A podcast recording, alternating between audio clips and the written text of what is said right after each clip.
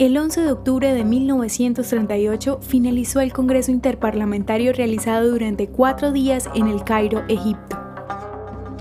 Ese día los líderes árabes estuvieron de acuerdo con las resoluciones a las que se llegaron durante esa conferencia. Para empezar, se rechazó el reporte de la Comisión Peel de 1937 realizado por Gran Bretaña, en el cual se propone la partición de Palestina en dos estados separados, judío y árabe.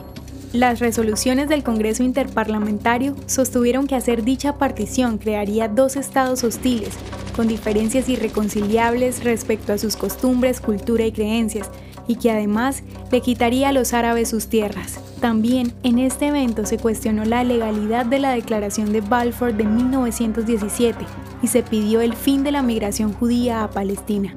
Luego de este evento, Gran Bretaña se rindió ante los reclamos árabes y el año siguiente, en 1939, implementó el Libro Blanco Británico, en el cual se obstaculizaba a los judíos la compra de tierras y se detenía la migración de judíos provenientes desde Europa hacia Palestina durante el periodo de 1939 a 1948. ¿Te gustaría recibir estos audios en tu WhatsApp? Compartimos nuevos episodios todos los días. Suscríbete sin costo alguno ingresando a www.hoyenlahistoriadeisrael.com. Hacerlo es muy fácil. También puedes encontrarnos como arroba hoy en la historia de Israel en Instagram, Facebook, Spotify y otras plataformas digitales. Comparte este audio para que otros conozcan más acerca de Israel.